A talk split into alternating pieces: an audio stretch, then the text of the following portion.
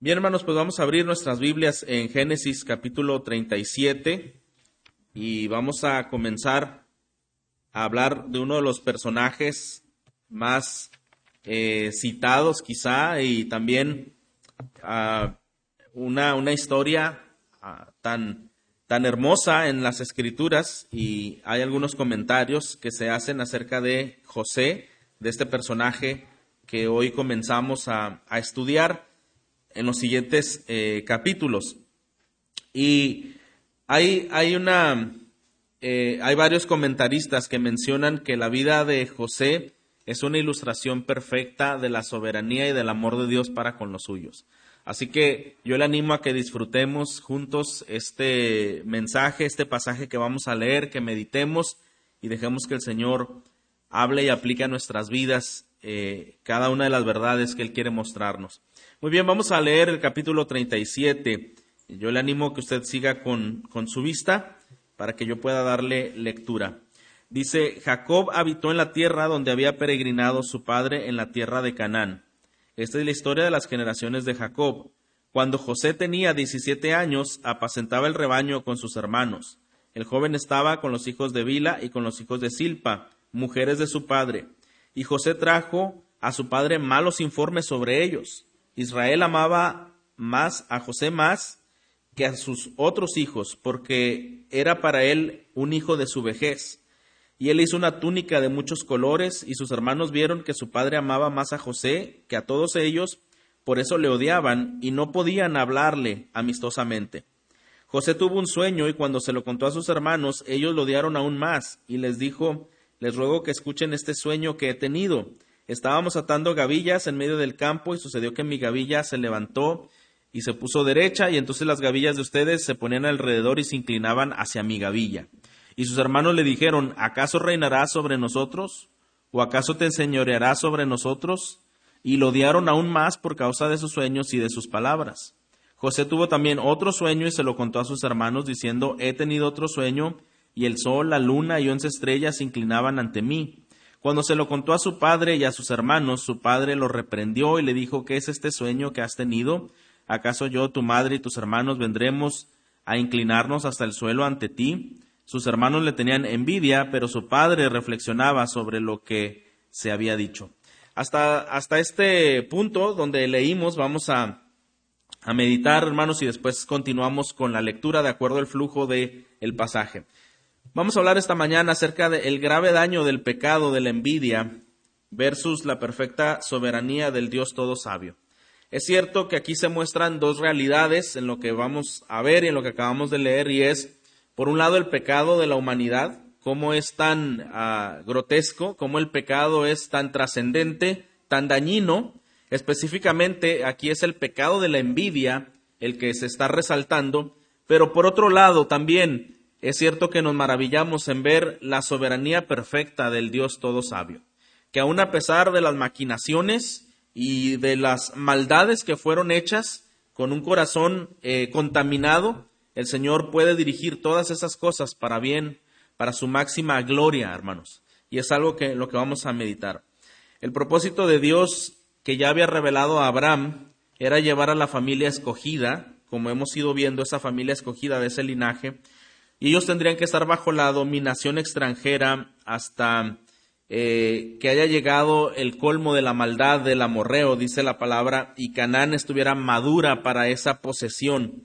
Así que hay una serie de acontecimientos que se dan para guiar a Israel hasta Egipto, y es donde entramos a ver, y esto mucho lo vemos que esta actividad eh, es presentada a través de la rivalidad de dos hermanos pero que todo eso está bajo la mano de Dios. Entonces, esta historia que vamos a ver es el clásico ejemplo de la providencia.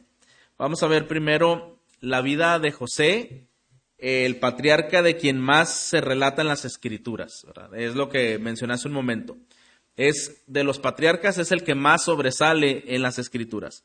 Esta es una historia revestida de soberanía divina. Vamos a ir viendo al Señor actuar, al Señor obrar una y otra vez y esto nos maravilla.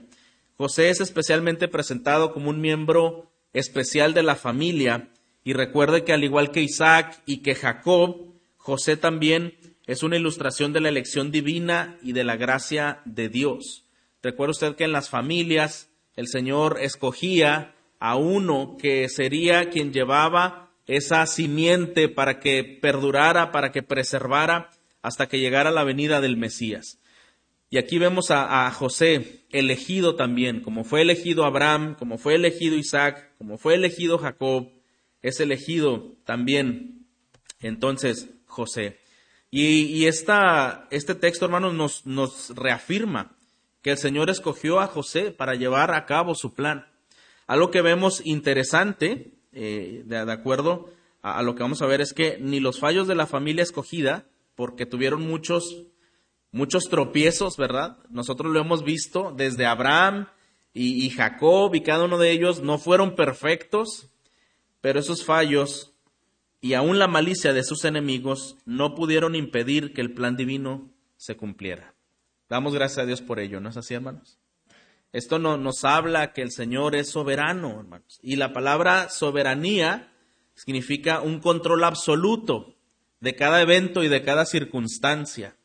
Entonces, para el Señor no escapa ni la más grande tragedia que para nosotros pueda ser sorpresiva, hasta eh, la simple caída de una hoja de un árbol, el Señor todo lo tiene controlado y calculado perfectamente. Y nada sucede, hermanos, que no contribuya al final para la gloria de Dios. Aún las fuerzas del mal, hermanos, que se, incrementan y, y son tan dañinas en muchas áreas, a veces la obra de Dios ha sido dañada, a veces las cosas que Dios desea eh, mostrar a su pueblo no han sido cosas sencillas, hermano, pero siempre prevalece la voluntad de Dios. ¿No es así? Aún en la más grande tragedia y la más grande injusticia que fue la crucifixión del ser más justo que ha existido jamás, el Señor Jesucristo, aún ese terrible hecho, el Señor lo encaminó para la bendición más grande que existe hasta el día de hoy, que es la salvación por medio de la muerte y resurrección de Jesucristo, hermanos. Entonces imagínense cómo no el Señor controla todas las cosas. Aún las cosas que se dirigen para mal, el Señor las puede transformar en bien. Y nos maravillamos de ello. Eh, el comienzo de la historia de José, de acuerdo a los primeros cuatro versículos que, leímos, nos da algunos datos. Dice que José era muy joven, tenía solamente 17 años y él convivía con sus hermanos, hijos de, de, las otras esposas de su padre, de Silpa y, de Vila. Pero hay algo que sobresale en el texto que dice que Israel, es decir, su papá o Jacob, eh, amaba más a José por encima de los otros hijos. Y este dato es, es interesante eh, porque al decir que amaba más a todos sus hijos da incluso la explicación y dice porque lo había tenido en su vejez. Y un autor dice, esto es muy característico en muchos eh, padres que cuando tienen hijos en la vejez, a veces tienen un poco más de ternura, de comprensión, de preferencia en algún sentido. No siempre, ¿verdad? Pero dice, bueno, llega a ser hasta cierto punto algo natural. Pero bueno, este, este texto nos explica que por qué razón eh, Israel o Jacob tenía este gran amor por encima de sus otros hijos sobre José. Pero el amor de Jacob hacia José hizo también a que el patriarca hiciera una túnica especial de colores y ésta la pudiera regalar a, su hijo José, ¿verdad? Ahora, ¿por qué le habrá regalado esa, esa, esa túnica? Una túnica de diversos colores era una expresión hebrea, hermanos, eh, que parece eh, referirse a una túnica con mangas largas o a una túnica ceremonial con adornos. ¿Sabe dónde hay un, paralelismo? Eh, no vamos ahí, pero en 2 Samuel 13, 18 se describe de manera similar, el vestido que llevaba Tamar, la hija del rey David. Era un, era un atuendo especial. Esa túnica era una señal de realeza. Era para poder eh, levantar ¿no? la importancia a quien se le estaba dando de la persona. Por las descripciones de la túnica que se hizo a José, no parecía ser una túnica para trabajar. Había ciertas, ciertos diseños que se usaban en las túnicas de trabajo y normalmente no eran de manga o no eran de manga larga, eran como sin mangas y, no tenían que ser llamativas como de colores. Esto nos dice que eh, Jacob quería expresar algo con haber regalado esa túnica a su hijo. Realmente esto sí demuestra que en la intención de su corazón su hijo sí era el consentido. Esa túnica, diferente a la de sus hermanos, con un aspecto de realeza, con un aspecto especial, deja mucho que ver lo que la Biblia está confirmando, ¿verdad? Que amaba a José por encima de, de sus otros hijos. Ahora, mediante esta túnica, sí Jacob expresaba su intención de dar a José una preeminencia sobre sus hermanos, porque además, hermanos, eh, no es de sorprender que los hermanos de José estuvieran disgustados por la relación que había entre José y su padre. Ahora, piensen un momento. Eh, Jacob envía a José para que vaya a ver qué están haciendo sus hermanos y le envía con esa túnica de colores. Los otros están de trabajadores, ¿verdad? Haciendo las cosas y José va con su túnica real a supervisar ¿no? la obra. ¿Se imagina usted la amargura que estaba ocasionando, ocasionándose entre los hermanos de José? Y obviamente dice aquí que, que lo odiaban, eh, eso dice la, la Biblia, y dice también que lo envidiaban. No sé si usted recordará, pero cuando empezamos hace algunos domingos a algunos temas, resaltó mucho ese pecado de la envidia. ¿Sí recuerda? Lo vimos con las esposas de, de Jacob, precisamente, ¿verdad? que comenzó a haber rivalidad entre ellas y envidia y celos, y también eh, con su suegro, y todas estas cosas siguen, siguen aumentando, hermano. Y otra vez, qué interesante es que la Biblia señala ciertos aspectos que quizá no nos ponemos a, a detallar mucho, pero la Biblia sí quiere mostrarnos lo grave de esos pecados. Esos pecados traen, traen muchas consecuencias, acarrean mucho sufrimiento, hermanos, y mucho daño. Por eso hemos, hemos titulado que el daño, ¿verdad? El grave daño del pecado de la envidia.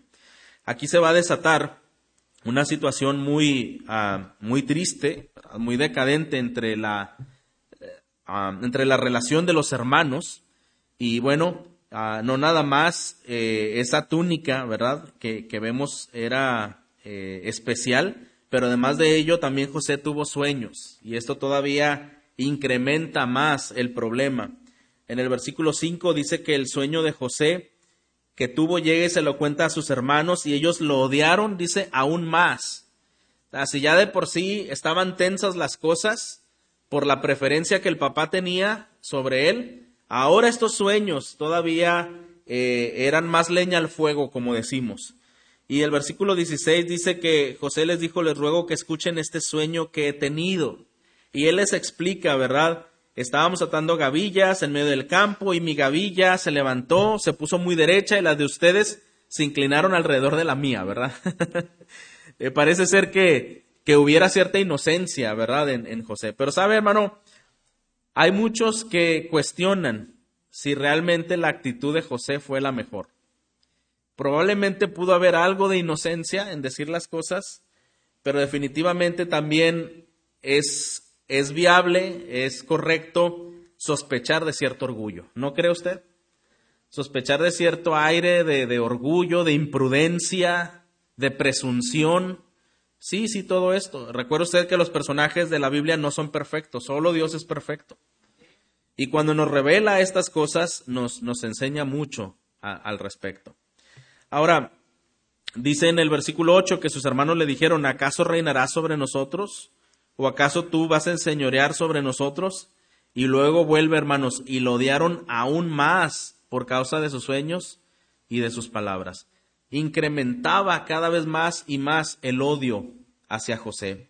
Las cosas ya cada vez más tensas, más fuera de control, cada vez más fuera de sí. Y vemos entonces en los sueños de José, en el primero de los sueños que acabo de mencionar, José aquí da una clara afirmación de que él iba a reinar sobre sus hermanos. Estos sueños no eran tampoco un invento. Verdaderamente José soñó eso. Y esos sueños eran dirigidos por el Señor. Y sí, José reinaría sobre sus hermanos. Eh, algo que vemos también es que los hermanos de José captaron la importancia de inmediato y entonces ellos dijeron, ah, lo que tú estás diciendo es que tú vas a reinar sobre nosotros. Y ellos entendían con claridad el cuadro que su hermano les presentaba, pero ellos rehusaron aceptarlo.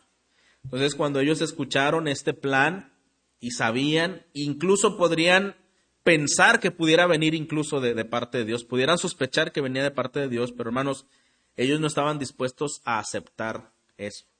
Y esto es, hermano, gran parte de la problemática del corazón humano. Que el corazón humano piensa siempre sus propios términos de justicia, ¿verdad? Es que no es parejo con todos, debe ser así, y debe ser de esta forma, y debe... Bueno, esos son conceptos que nosotros nos hemos creado en, en, nuestra mente y que de alguna manera funciona en un nivel general eh, respecto a las leyes sociales. Hermanos, cuando estamos hablando de Dios, ¿quién puede definir la justicia si Dios es quien inventó la justicia? ¿Sí me explico? Nadie puede decirle a Dios qué es lo que es justicia porque Él es la justicia misma. ¿Está de acuerdo? Entonces, ¿cómo podemos nosotros decir lo que es justo y lo que no es justo si Dios es el único y perfecto justo?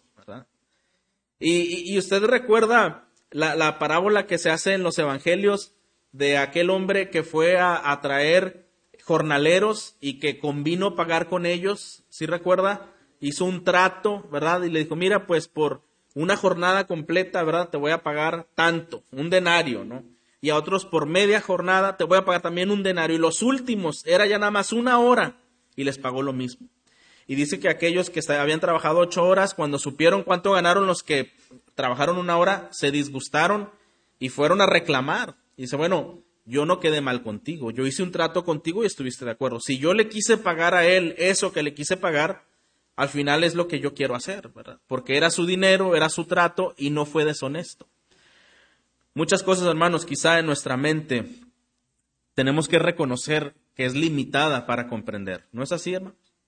Nuestra mente muchas veces es limitada y, y el Señor, hermanos, Él, él, él bendice y Él ah, prospera y Él ama, ¿verdad? Y Él elige a quien quiere hacerlo. Entonces, hermanos, cuando pensamos en eso y pensamos la misericordia con la que el Señor nos ha llamado, debemos sentirnos plenamente ah, honrados, hermanos, y amados por el Señor. ¿No cree? Gracias a Dios por su misericordia. Ahora, los hermanos de José rehusan esta, este cuadro que José les está planteando.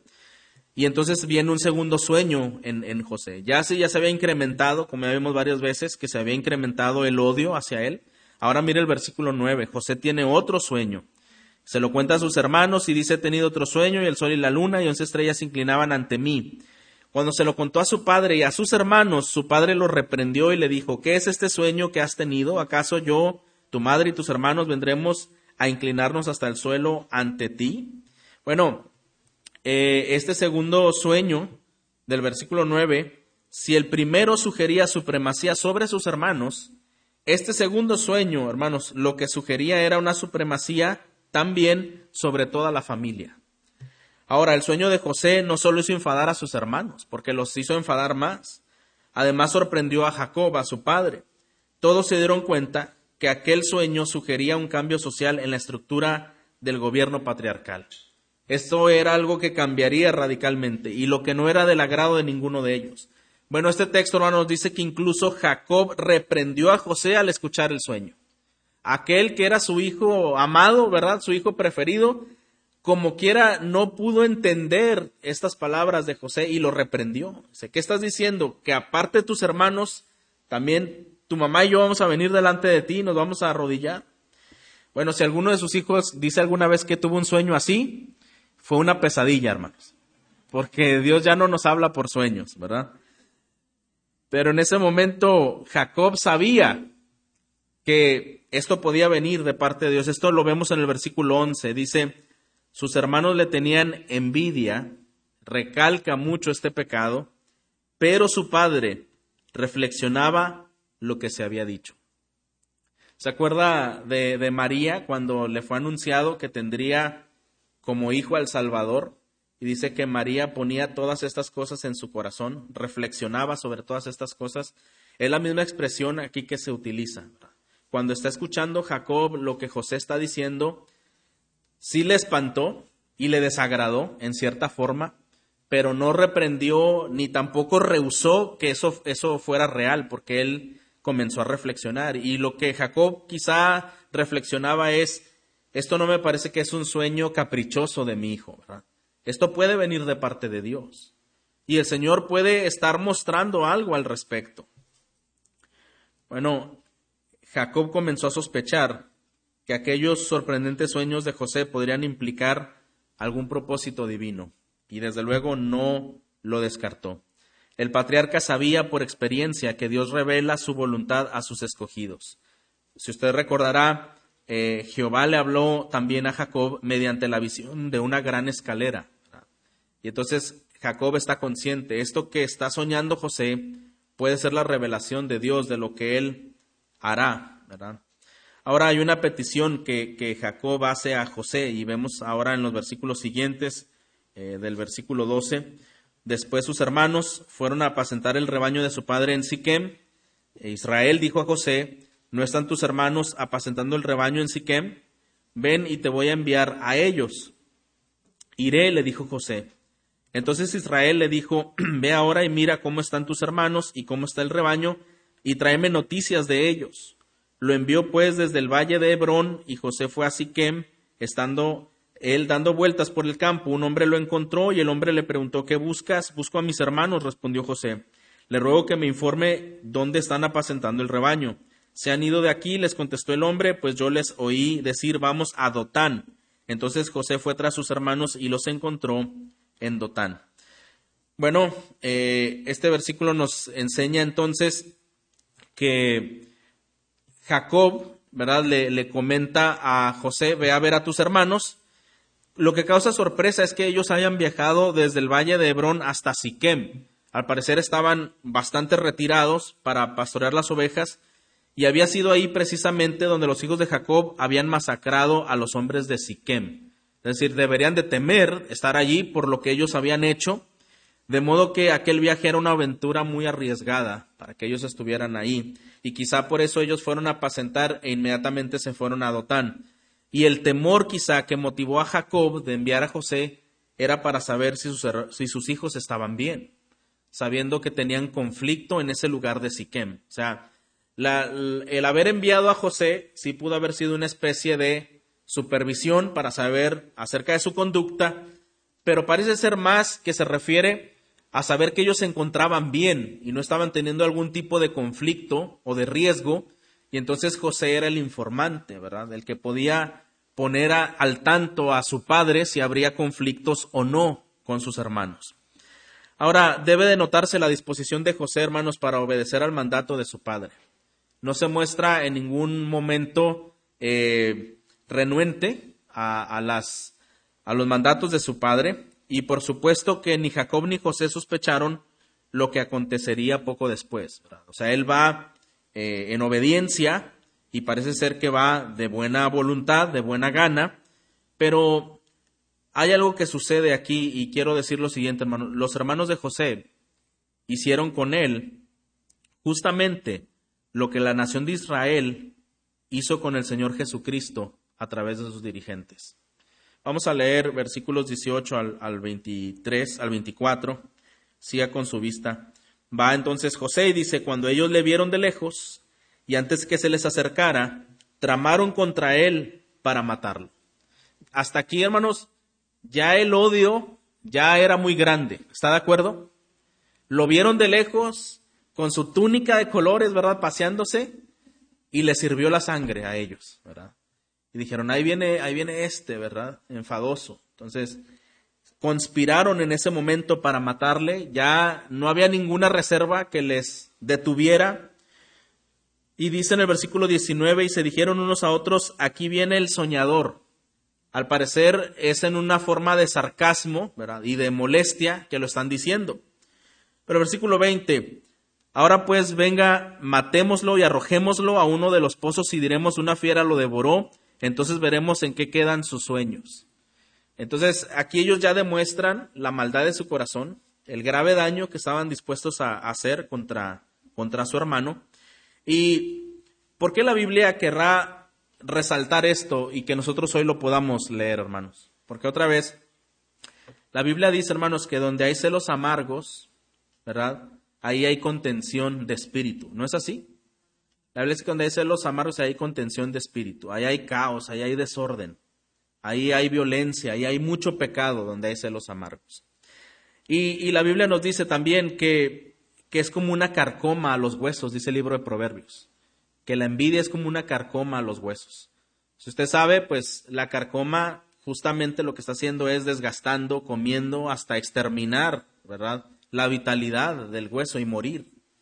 Bueno, eso hace la envidia, hermano. La envidia es como esa carcoma, es como una bacteria que entra al corazón y empieza a desgastar y a minar y a desgastar y a minar y poco a poco la persona empieza a exprimir su vitalidad espiritual y se ciega, se cierra y ya llega a haber mucho odio en su corazón de tal forma que está dispuesto a hacer daño cuando una persona está bajo esta condición. Eh, esos celos amargos, esa envidia, eh, ese odio llega a nada bueno, ¿verdad? Llega solamente a actuar. Y personas pueden decir que es un celo y que lo hacen de parte de Dios y todo lo demás, pero hermano, es muy clara la palabra de Dios. La sabiduría que viene de lo alto es pura. ¿Está de acuerdo? Es pacífica, sin incertidumbre ni hipocresía. Pero la sabiduría que viene del mundo, nos dice Santiago, es animal, es terrenal. ¿Y qué más? Y es diabólica. Y toda esa sabiduría carnal y toda esa pasión carnal, ¿cómo dice la Biblia que, actúa, según Santiago, en guerras, en conflictos, en muerte? Es decir, que una persona tan descontrolada, tan llena de ira, haciendo cosas tan terribles, no puede decir que lo hace en el nombre de Dios. ¿Está de acuerdo? Porque, hermanos, el Espíritu de Dios no obra así. Eh, eh, con ofensas y con gritos y con maledicencias y chismes y calumnias y golpes. Así no obra el Espíritu de Dios. Yo creo que estamos por ciertos que esto es así, ¿verdad? Ocurre que los hermanos de José están llenos en ese momento, están cegados por la envidia y desean acabar. Pero mire, versículo 21. Pero Rubén oyó esto y lo libró de sus manos y dijo, no le quitemos la vida. Rubén les dijo además, no derramen sangre, échenlo en este pozo del desierto, pero no le pongan la mano encima. Esto dijo para poder librarlo de las manos de ellos y devolverlo a su padre. Y cuando José llegó a sus hermanos, lo despojaron de su túnica, la túnica de muchos colores que llevaba puesta, lo tomaron y lo echaron en el pozo, el pozo estaba vacío, no había agua en él. Bueno, Rubén es el mayor, y él hasta este punto, cuando escucha la conspiración para matar a su hermano, sí tiene un poco de temor, y dice, bueno, mejor no lo matemos, vamos a aventarlo, ¿verdad? Ahí a ese pozo, y después eh, lo llevamos a, bueno, él pensaba llevarlo a su padre, él pensaba quizá que lo iban a aventar, se iban a ir y él regresaría por su hermano para llevarlo a su padre, porque también de alguna forma, hermanos, sentía la responsabilidad moral de darle cuentas a su padre por su hermano menor. Todo esto entra en una realidad. La intención de Rubén era rescatar a la postre a su hermano y devolverlo a Jacob. Pero mire, el buen deseo de Rubén queda cancelado parcialmente por el hecho de que procuró enfrentar el mal con otro mal. O sea, él al final no reprendió los deseos que estaban expresando sus hermanos, él debe haberlos reprendido y decir esto no es, esto no es correcto, ¿verdad? Y aún ellos podrían, tenían principios eh, en casa ah, del Dios verdadero, pudo haberles reprendido de alguna forma, pero no lo hizo, simplemente se inventó por ahí alguna artimaña y pensó bueno, voy a hacer algo para librarlo de la muerte y después regreso por él. Aunque si bien este propósito de Rubén sí tuvo un éxito parcial, pues sí logró librar a José de la muerte. Ahora, hermano, quizá uno puede preguntarse, ¿cómo es posible que unos descendientes del noble Abraham, de Abraham, del padre de la fe, pudieran ser tan malvados, verdad? Quizá nos pudiéramos preguntar, hasta el punto de cometer un acto tan terrible, un homicidio como aquel. Bueno, una respuesta simple a esta pregunta, hermanos, es el hecho de que ellos eran hijos de Adán, como dijimos la semana pasada. Sí eran hijos de Abraham, pero eran hijos de Adán, ¿verdad? Y esto quiere decir que todos los descendientes de Adán poseen una naturaleza depravada que afecta la totalidad del ser. Eh, esta palabra es interesante, la hemos dicho antes y los que han llevado transformados en su imagen recordarán también viene esta definición de la absoluta depravación. Uno asocia esa palabra con pecados morales o pecados sexuales, pero no tiene nada que ver específicamente hacia eso. Depravación significa algo que se contaminó por completo. No tiene nada que ver con un solo pecado. Entonces la absoluta depravación es cuando una persona está tan afectada por el pecado en todas las áreas de su vida, en cómo piensa, en cómo siente, en cómo actúa, en cómo hace todas las cosas. Y el ejemplo que se da en, este libro de Transformarse su imagen, usted recordará, dice, es como si en tu casa se incendia la cocina, solamente el área de la cocina, y después le apagas y rescatas lo que había allí, lo, lo más posible. Pero ¿qué pasa con ese humo tan tóxico? ¿No es cierto que se impregna hasta los cajones de los, de los closet y las sábanas y todo por todas partes queda impregnado ese olor de ese humo. Bueno, esa es la absoluta depravación, que el pecado acepta todas las áreas del ser humano, sus sentimientos, sus emociones, sus pensamientos, su voluntad, de tal forma que por eso un incrédulo no puede responder al Señor porque todo su ser está afectado por el pecado. Sabe, hermano, que cuando un pecado se deja entrar y no se atiende, como es el caso de la envidia, llega esa depravación a nublar el entendimiento correcto, a nublar los sentimientos, a nublar la voluntad, y entonces la persona está dispuesta a pecar de cualquier forma, porque se ha contaminado todo su ser, como un virus, ¿verdad?, que invadió todo el ser de la persona. Y hermanos, esto es lo que está ocurriendo eh, en esta historia de esta familia. Aquí los hermanos de José están listos, están dispuestos. Rubén intenta un poco salvarlo y dice que lo echaron en ese pozo y no había agua en ese pozo. Ahora, eh, debemos recordar algo interesante de esta familia. Todos eran relaciones eh, vígamas y estaban carentes de armonía y de la disciplina que procede de un hogar gobernado por los principios divinos. ¿verdad? O sea, el trasfondo de esta familia era interesante, era complicado. Pero ahora mire, eh, hay una venta que se hace por, por José, ¿verdad? Eh, de parte de sus hermanos, versículos 25 al 29. Entonces sentaron a comer. O sea, ellos aventaron a José al pozo y sin ningún remordimiento se sentaron a comer. Y cuando levantaron los ojos vieron una caravana de ismaelitas que venía de Galad con sus camellos cargados de resina aromática, bálsamo y mirra, e iban viajando hacia Egipto. Y Judá dijo a sus hermanos, ¿qué ganaremos con matar a nuestro hermano y ocultar su sangre? Vengan, vendámoslo a los ismaelitas y no pongamos las manos sobre él, pues es nuestro hermano, carne nuestra, y sus hermanos le hicieron caso. Pasaron entonces los mercaderes madianitas y ellos sacaron a José, subiéndolo del pozo, y vendieron a José a los ismaelitas por veinte monedas de plata, y estos se llevaron a José a Egipto. Bueno, eh, los hermanos de, de José se sientan a comer y esta tranquilidad no es otra cosa sino una demostración de la naturaleza del corazón de aquellos jóvenes. Recuerden, hermanos, que estos jóvenes, estos mismos jóvenes son los que habían masacrado a los hombres de Siquem. No tenían eh, mucho temor por hacer las cosas. Por eso ellos pudieron comer, como si no pasaba nada mientras su hermano estaba arrojado y lo iban a matar. Pero pues vamos a comer primero, ¿verdad? Y ahorita, y ahorita hacemos el trabajo, ¿verdad? bueno, y ahí es Judá el que ahora intercede. Judá intercede y dice, ¿qué provecho hay con matarlo? Hasta donde uno lee, yo cuando leía, hermano, decía, gracias a Dios, y en efecto, gracias a Dios primero por Rubén, que intercede, ¿verdad? No, no lo matemos, mejor este, vamos a arrojarlo. Y después Judá les da otra idea, ¿verdad? No, mejor, ¿para qué lo matamos o para qué lo dejamos ahí? Vamos a venderlo. Pero hermano, lo que hay en el corazón de Judá no es algo bueno. ¿Sabe? Él tiene un sentido comercial. ¿Se acuerda que es una familia de comerciantes, precisamente?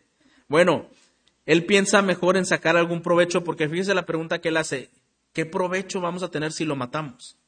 O sea, no era tanto que él está intercediendo por salvar a José, él realmente está diciendo qué nos conviene más, ¿verdad? ¿Qué nos conviene más? Porque hermanos, ellos recibieron un precio, ¿no es así? Lo pagaron y pues se quedaron con lo que vendieron ellos. Judá pensaba en sacar el mejor provecho de esta situación, no ensuciarse de sangre, queriendo no ser condenado de la sangre de su hermano, pero eh, sí sacar una ventaja económica. Ahora, posteriormente, hermanos, la ley de Moisés condenó a muerte al que esclaviza a otra persona. Hasta este momento, lo que Judá piensa, y quizá él podría tener en mente lo que había escuchado con Caín y Abel, porque dice, ¿cómo vamos a derramar sangre de nuestro propio hermano? Él quizá estaba eh, lleno de estos principios de decir, nos vamos a condenar, ¿verdad? Eso es algo muy grave. Mejor lo esclavizamos. Y lo mismo que hace Rubén es ataca un mal con otro mal. ¿Está de acuerdo? Ataca un mal con otro mal. Pero interesantemente, en la ley mosaica, que esto venía después, mire lo que dice Deuteronomio 24:7. Cuando fuere hallado alguno que hubiere hurtado a uno de sus hermanos, los hijos de Israel, y lo hubiera esclavizado o lo hubiera vendido, morirá el tal ladrón y quitarás el mal de en medio de ti. Posteriormente, cuando una persona deseaba esclavizar o vender a otra persona, esto debió, esto debió haberse pagado con la ley de muerte, ¿verdad? En un futuro. Así que hermanos, de manera que el acto sugerido por Judá de vender a José era también un crimen condenado por Dios. No está haciendo más espiritual, también está cayendo en un crimen condenado por Dios. Entonces, eh, el, comercio de esclavos en Egipto en aquel tiempo, hermanos, era un negocio cotidiano. Había mucho venta de esclavos. Al vender a José a Egipto, sus hermanos, al parecer, se habían librado de él para siempre. Bueno, quizá pensaron, bueno, no lo matamos, ya es ventaja, no nos condenamos de ese pecado. Segundo, recibimos ganancia. O sea, por dos lados ya tenemos ganancia. Nos deshicimos de él y además nos pagaron, ¿verdad?, por deshacernos de él. Y su pensamiento era, nos decimos de él para siempre. Pero sabe qué, eh, hermano, ah, realmente lo único que estaba sucediendo es que lo que hacían ellos era contribuir al cumplimiento de los sueños de José. ¿No es así, hermanos? Lo único que hicieron fue contribuir a ese cumplimiento. Ahora hay algo interesante, hermanos.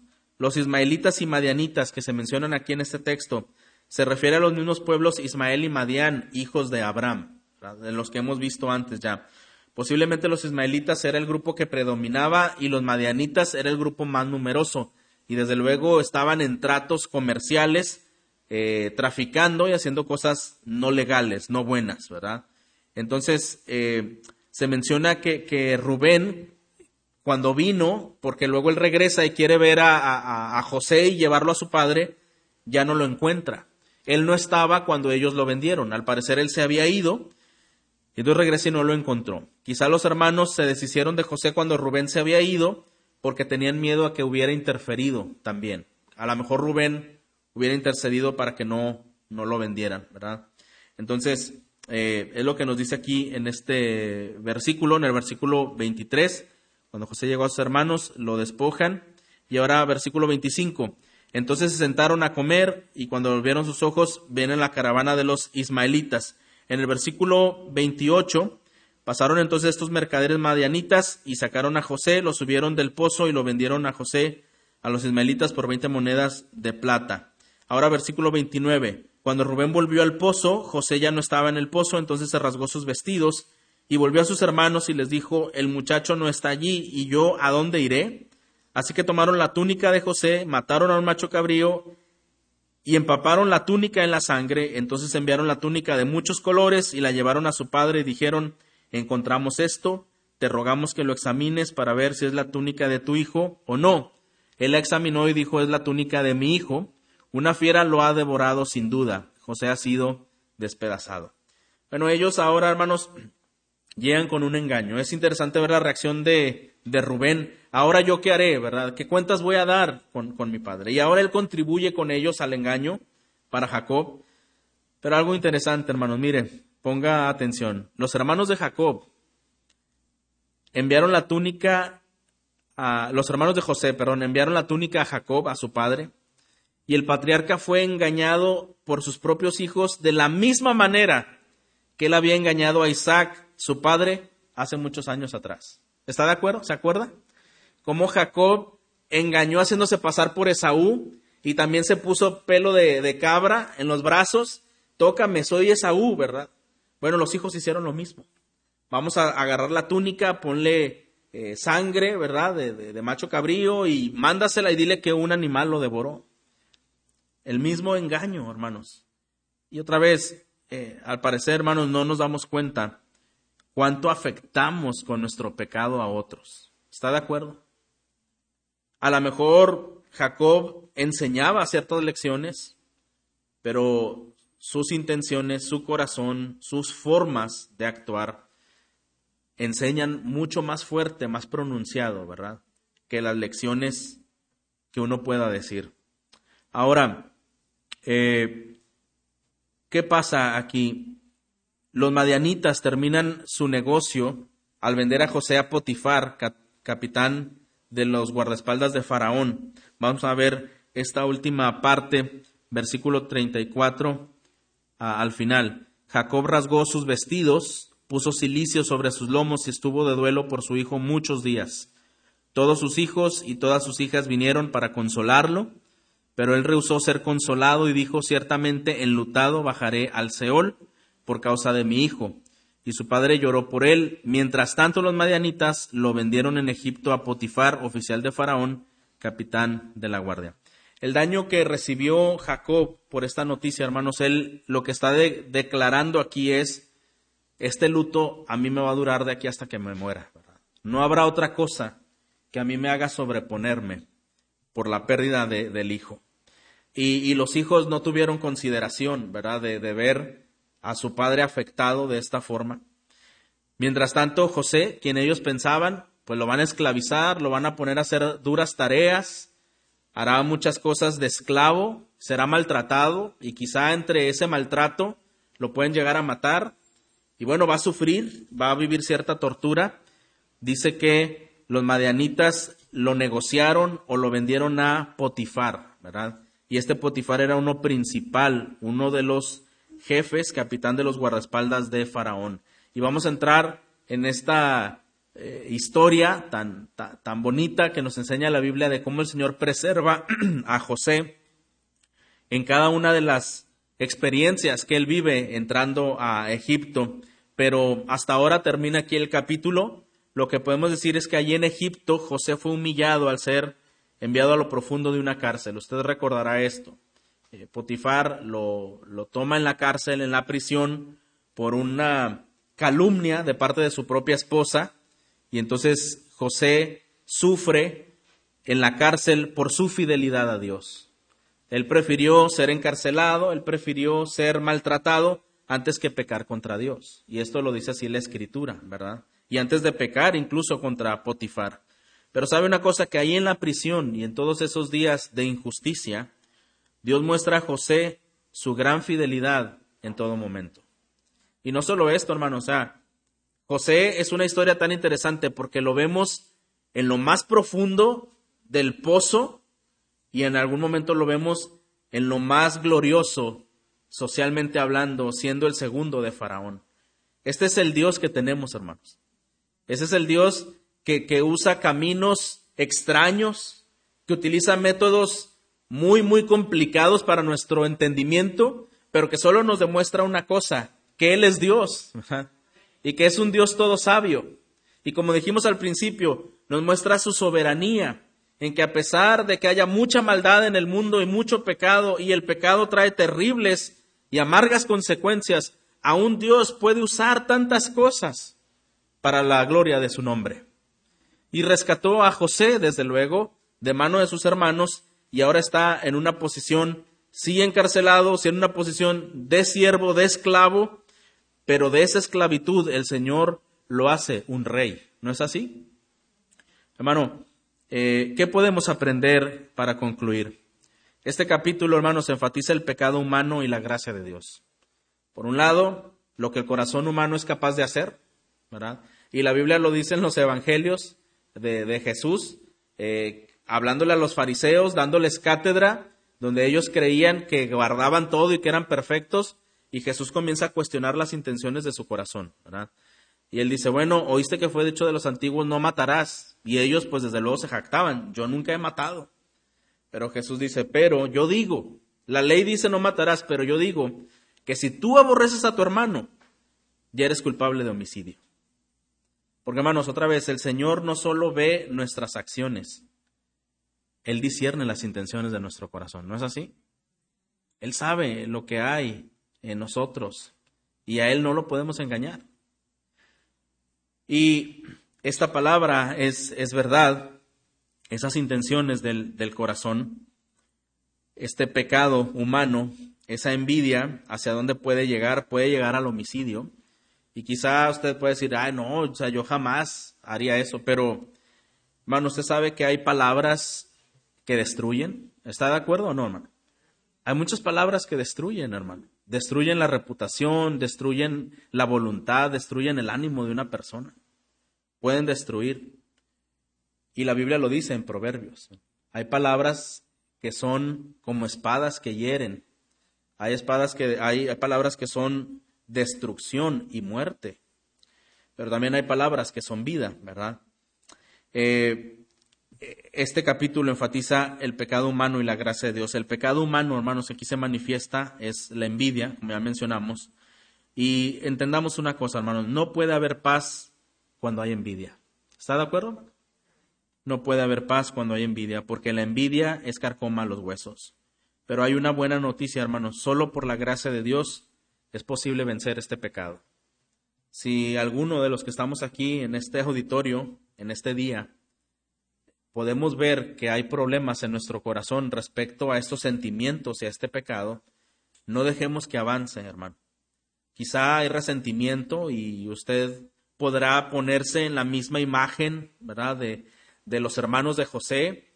Usted ha sido tratado sin la preferencia de otros, quizá en su casa, en su trabajo, o algunas personas que a usted le importan y le han tratado con cierto menosprecio, con cierto rechazo y usted tiene ahora en su corazón una reserva, o probablemente esa reserva ya se ha convertido en un rechazo también, en un enojo, en un odio quizá hacia otros, yo quiero decirle por la palabra del Señor que reconsidere sus sentimientos.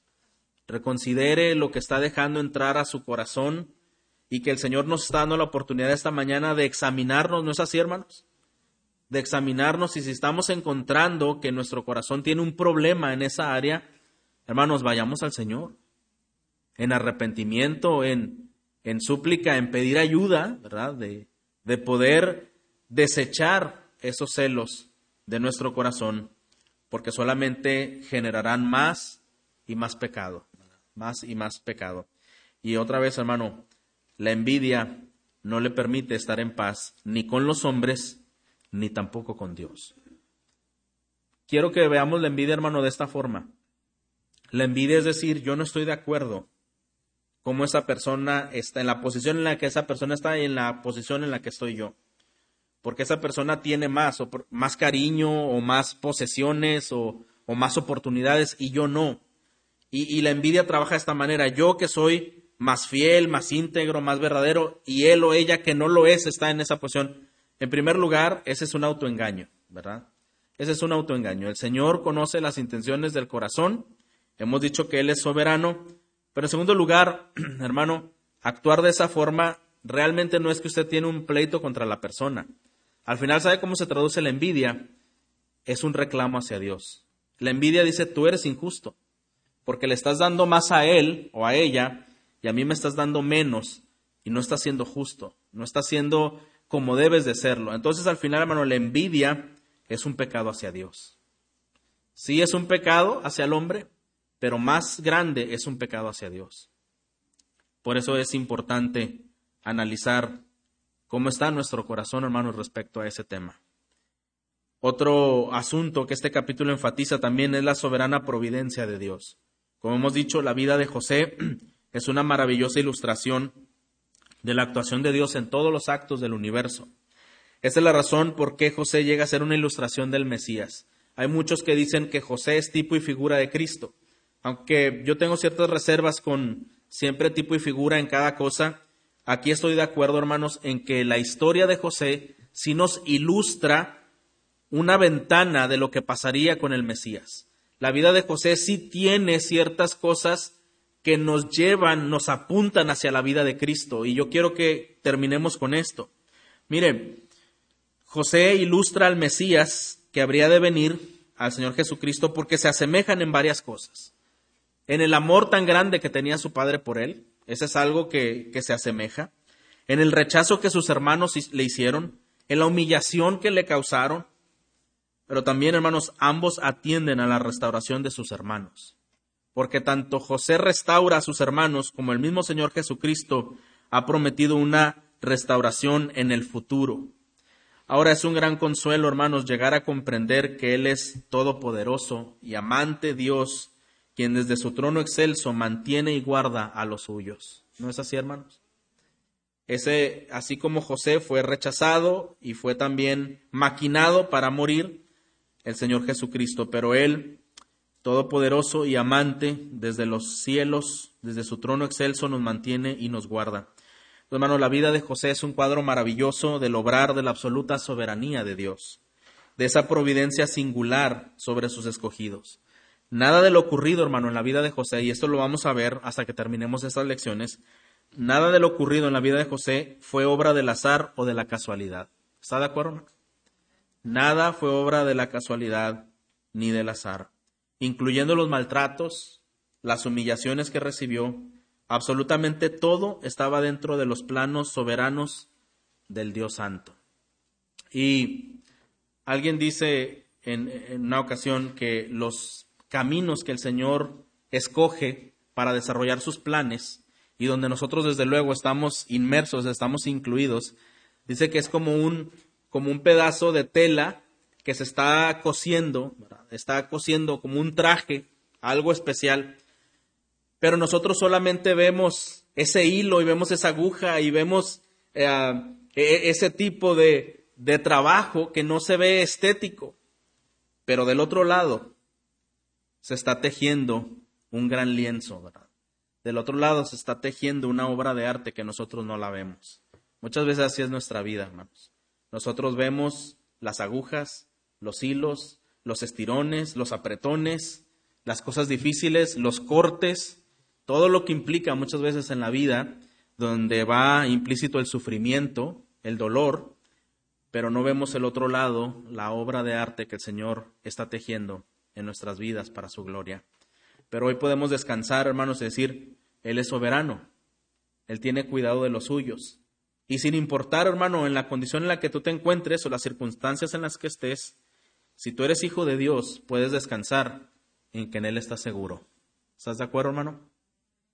Y si no estás seguro de que eres un hijo de Dios, si sabes que hay cuentas pendientes y que hay muchos sentimientos y, y pecados en el corazón, también el Señor hace un llamado para el arrepentimiento, para la restauración, y es una buena oportunidad que usted considere ese llamado de Dios a su vida.